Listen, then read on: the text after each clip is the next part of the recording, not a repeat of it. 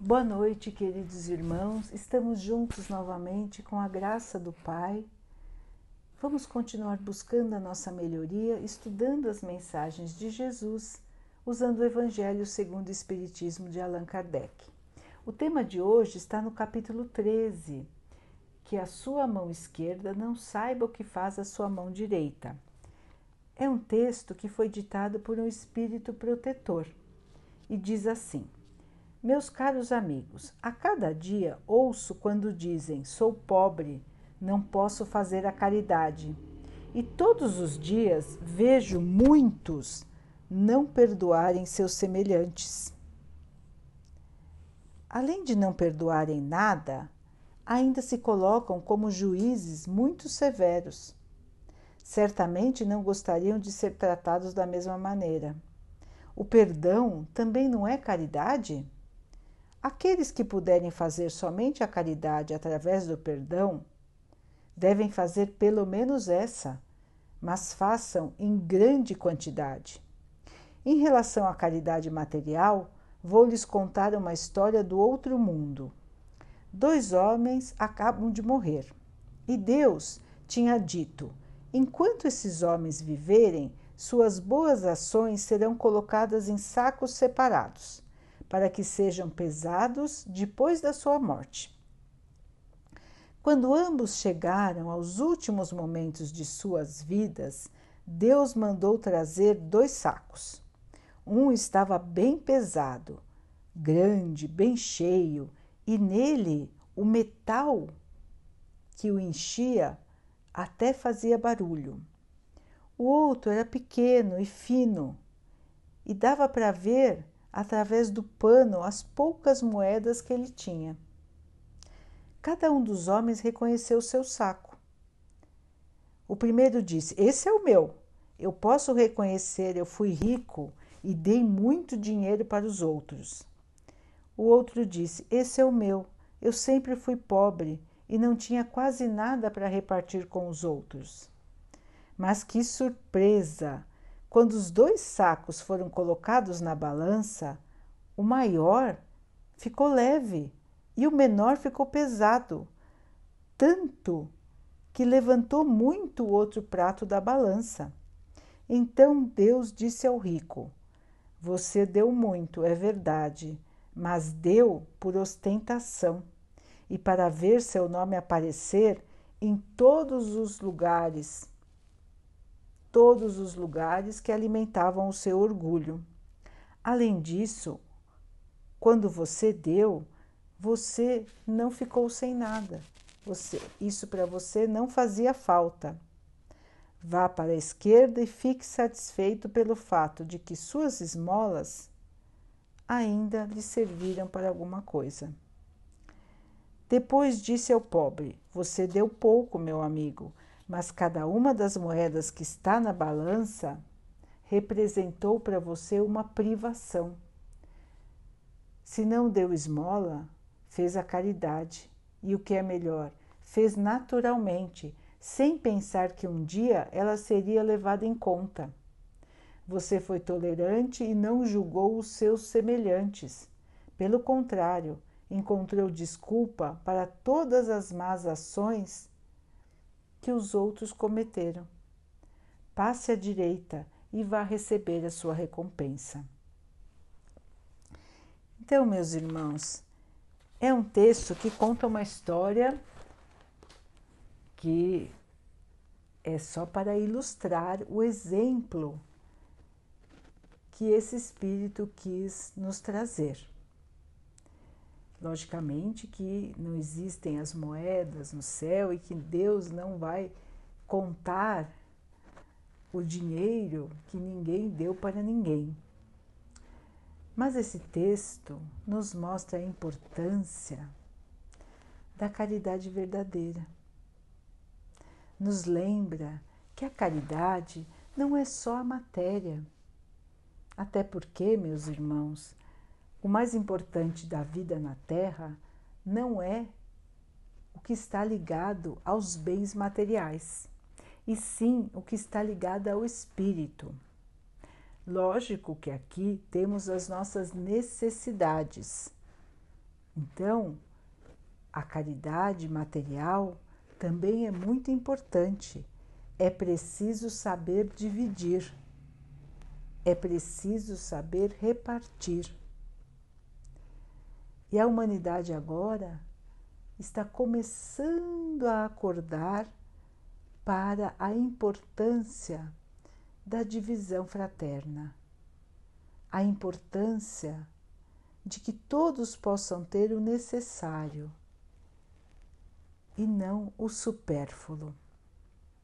Então, nessa história também se coloca a importância e como é mais agradável a Deus quando nos privamos de alguma coisa, deixamos de ter uma coisa que temos necessidade para dar ao outro que também necessita. Esta caridade exige mais sacrifício para quem faz. As pessoas que têm muito e dão o supérfluo, às vezes nem sentem o que deram, enquanto que os irmãos que têm menos para repartir acabam dando, repartindo aquilo que lhes fará falta. E Deus está vendo isso. E esta é uma ação que mostra um caráter mais elevado do que a ação de quem tem muito e só dá o supérfluo. Mas todas são importantes para que os mais necessitados consigam ter o essencial, o importante para passar pelas dificuldades que estão enfrentando. Mas esse texto, irmãos, nos mostra que a caridade vai muito além da matéria, do dinheiro, das coisas do dia a dia. A caridade verdadeira é aquela que trata os irmãos como nós gostaríamos de ser tratados. Então, se gostamos de ser tratados com respeito, é assim que devemos tratar os nossos irmãos.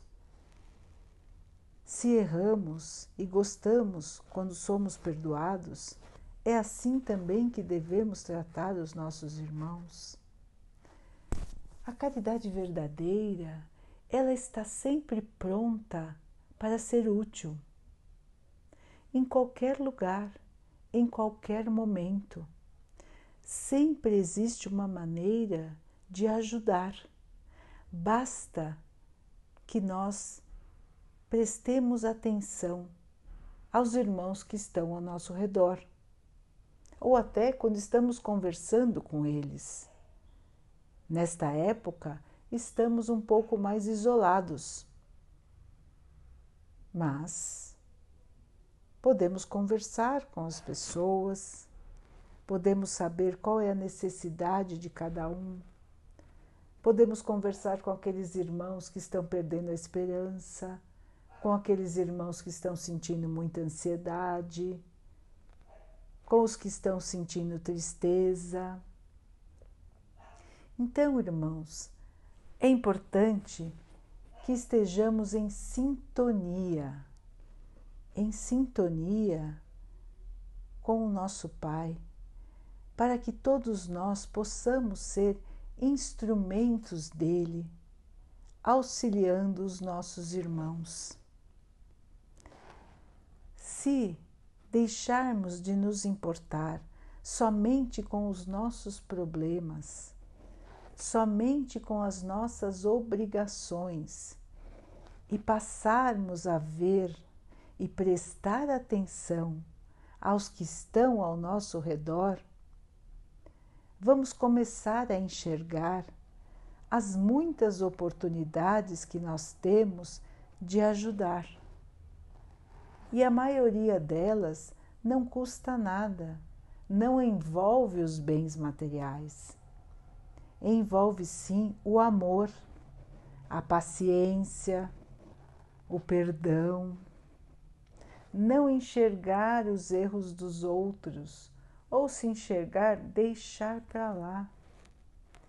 Perdoar aquelas pessoas que não nos são agradáveis. Dar uma palavra de ânimo aos que precisam. fazer uma gentileza, carregar um peso, segurar uma porta, ajudar um animal. São tantas as ações, irmãos, que mostram que o nosso coração está disposto a distribuir amor, cuidar do nosso planeta, cuidar de todas as criaturas vivas, da água, economizar os recursos naturais que temos,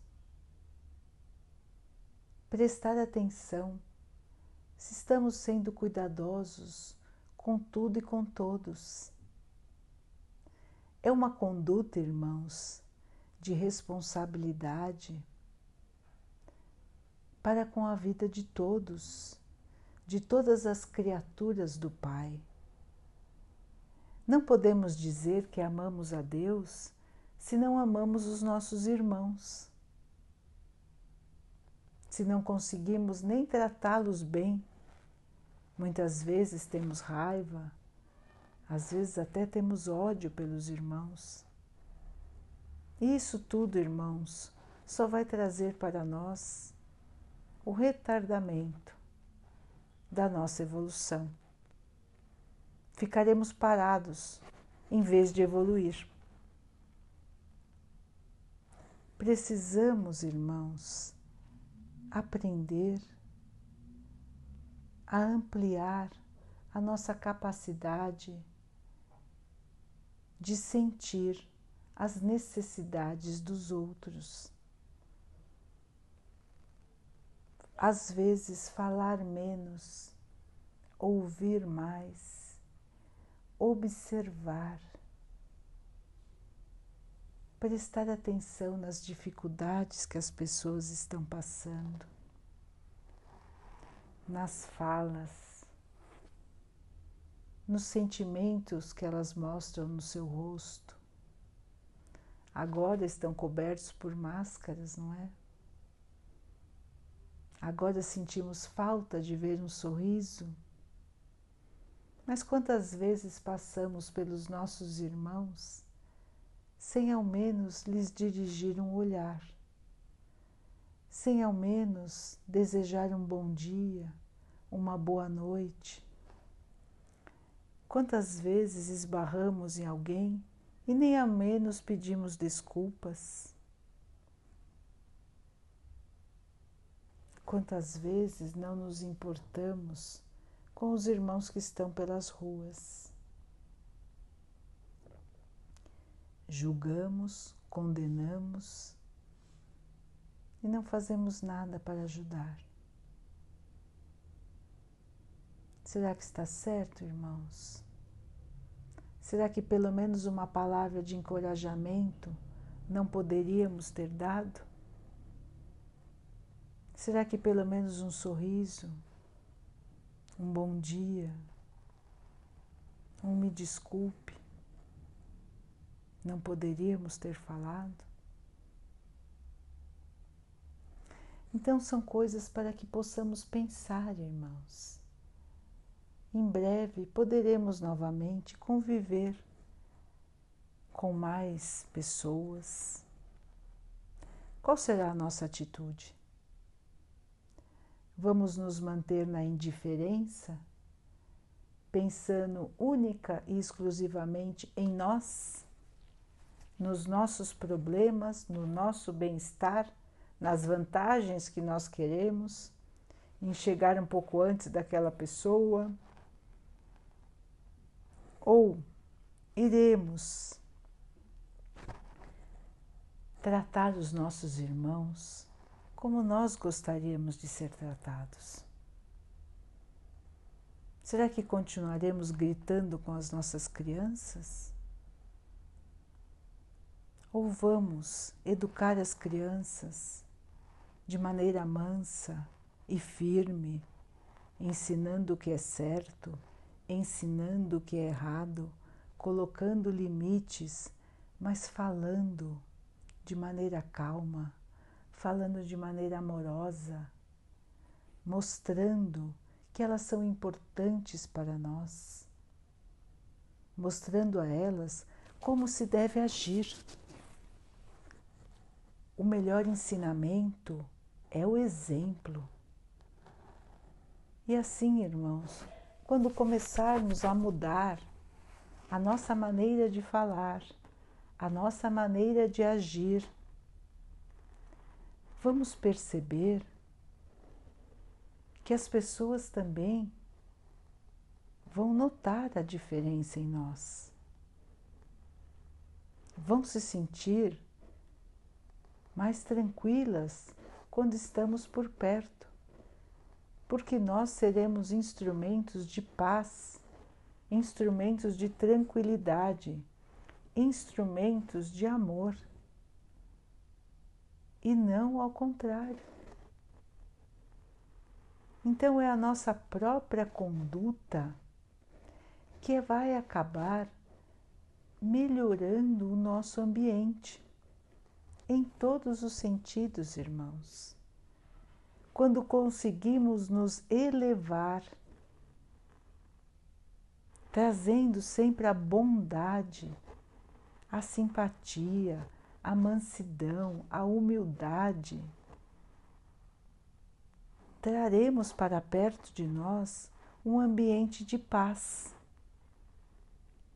Estaremos colaborando com o nosso Pai para a evolução do nosso planeta. Estaremos fazendo a nossa parte.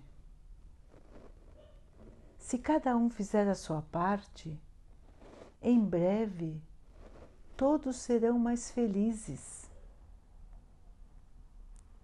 O amor, irmãos, ele é contagioso. Pode ser que alguns ainda não se deixem contagiar porque ainda não estão naquele momento da evolução. Mas muitos ficarão muito felizes em serem tratados com respeito, com carinho e com amor, assim como se deve tratar um irmão, assim como Jesus tratou a toda a humanidade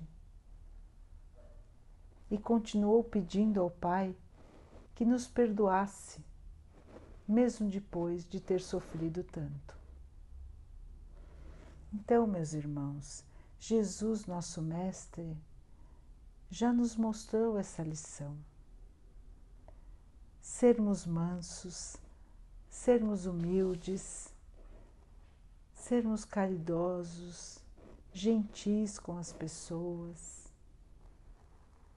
trazer a paz para dentro do nosso lar, trazer a paz por onde andarmos. Já leram a oração de São Francisco? Leiam, irmãos. Busquem a oração de São Francisco.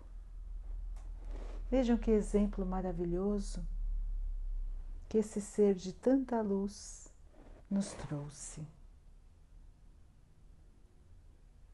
Vamos buscar estes passos, os passos de Jesus que foram seguidos por São Francisco e por outros tantos seres de luz que estiveram aqui na Terra para nos orientar, para mostrar o exemplo, para mostrar que o bem sempre vence e que vale a pena, irmãos, perseverar, continuar tentando, continuar buscando a nossa melhoria, continuar buscando a nossa evolução. Vamos todos juntos, cada dia um pouquinho, buscar essa paz buscar essa alegria, porque é dando que se recebe, irmãos, é perdoando que se é perdoado. Como dizia São Francisco. Vamos seguir firmes no caminho. Vamos em busca da paz e da felicidade, espalhando o amor por onde passarmos. Daqui a pouquinho, então, irmãos, vamos nos unir em oração, agradecendo a Jesus, agradecendo ao nosso Pai por mais um dia, por tudo que somos, por tudo que temos, e pedindo a eles que possam nos abençoar, nos fortalecer nesse nosso caminho de evolução. Que eles possam abençoar a todos os irmãos que sofrem do corpo e da alma, que eles abençoem os animais, a natureza, as águas do nosso planeta. E a água que colocamos sobre a mesa, para que ela nos traga a tranquilidade, a paz, que ela nos proteja dos males e das doenças. Vamos ter mais uma noite de paz, descanso. Amanhã, mais um dia, mais uma oportunidade de seguir o nosso Mestre. Que esse caminho seja florido com o perfume da caridade. Fiquem, estejam e permaneçam com Jesus. Até amanhã.